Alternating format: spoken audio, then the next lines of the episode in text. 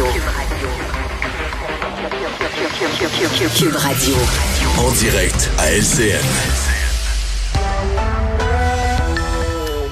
8h30, on joint notre collègue Richard Martineau dans les studios de Cube. Bonjour Richard. Bonjour Marianne.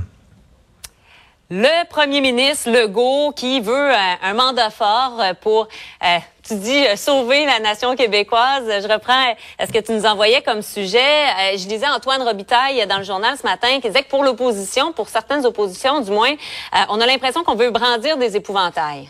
Oui, écoute, le thème de l'immigration, c'est comme de la nitroglycérine. C'est vraiment à manipuler avec soin parce que ça peut nous exploser entre les mains. Il peut avoir des dérives. Donc, en faire finalement le sujet central de ta prochaine campagne politique il y a des dangers. Il y a beaucoup de commentateurs aujourd'hui qui le disent. Hein. Euh, José Legault dans le Journal de Montréal qui dit euh, il mhm. s'aventure sur un terrain extrêmement glissant.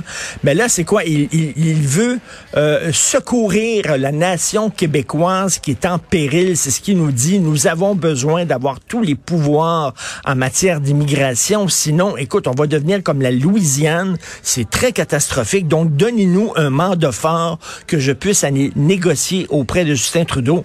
Moi, je me pose trois questions que tout le monde se pose ce matin. Premièrement, il y a déjà un mandat très fort. Il est majoritaire. Il y a des oppositions mhm. extrêmement faibles. Il trône en haut des sondages. S'il n'est pas capable de négocier ces pouvoirs-là actuellement, pourquoi il serait capable avec plus de députés? Euh, deuxième question, ben, Justin Trudeau ne veut rien savoir aujourd'hui de donner les pouvoirs en matière d'immigration au Québec, les pleins pouvoirs.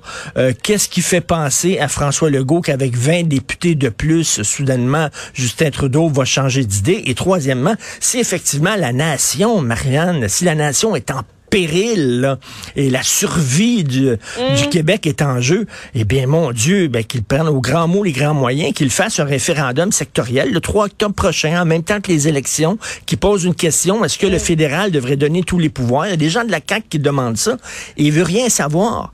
Et là, est-ce qu'il est en train mm. de prendre ce thème-là, qui est un thème très dangereux, très explosif, seulement à des fins électoralistes, seulement pour être encore mm. plus fort, c'est dangereux et c'est très arrogant de sa part. Il veut encore, il veut avoir quoi? 100 députés? 110 députés? À un moment donné, euh, jusqu'où euh, il va être content?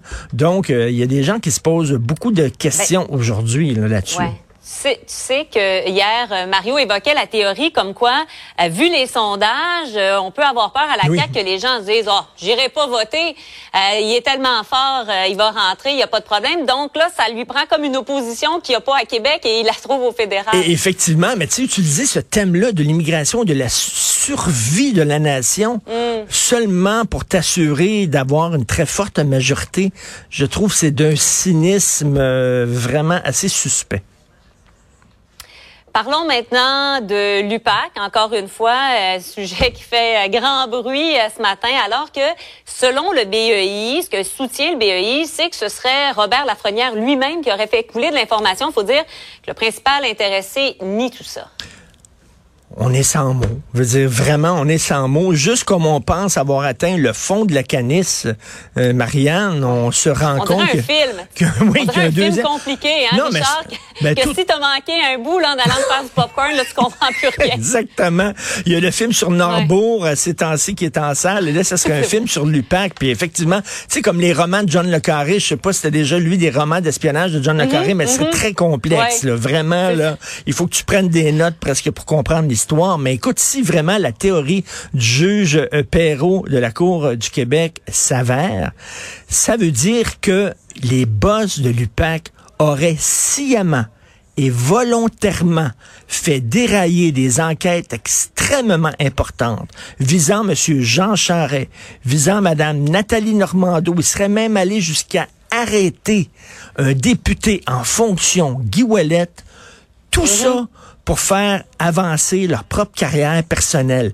Écoute, on est dans une république de bananes. Et non seulement ils ont fait dérailler des enquêtes importantes, mais en plus, ils ont mis la réputation de l'organisme qu'ils dirigeaient en jeu. Aujourd'hui, qui va croire à l'UPAC? Ils vont dire, sacrez-moi cela, tirez à plug, il faut vraiment... Écoute, tout ça pour leur avancement personnel. Et là, il y a des gens, écoute, Monsieur Wallet, Madame Normando, d'après moi, ils vont poursuivre l'UPAC, là, en disant à la lumière de ces nouvelles révélations-là. Mais c'est hallucinant. On connaissait quand j'étais jeune à Radio-Canada, il y avait la première série policière du Québec qui s'appelait Les Enquêtes Je Bidon. Là, c'est les enquêtes bidons. Les enquêtes bidons, t'imagines, là? Alors, tout le monde courait dans le coup de l'UPAC en disant, c'est qui, c'est qui qui fait, qui donne des fuites aux médias, puis tout ça. Puis là, la freinière dit, vous êtes mieux de le trouver, le coupable, celui qui parle aux médias. Et pendant ça, le bandit. Et pendant ça, c'était lui et ses deux acolytes. Vraiment, c'est hallucinant, cette histoire-là. Merci beaucoup, Richard. Merci, bonne journée. à, toi. à demain.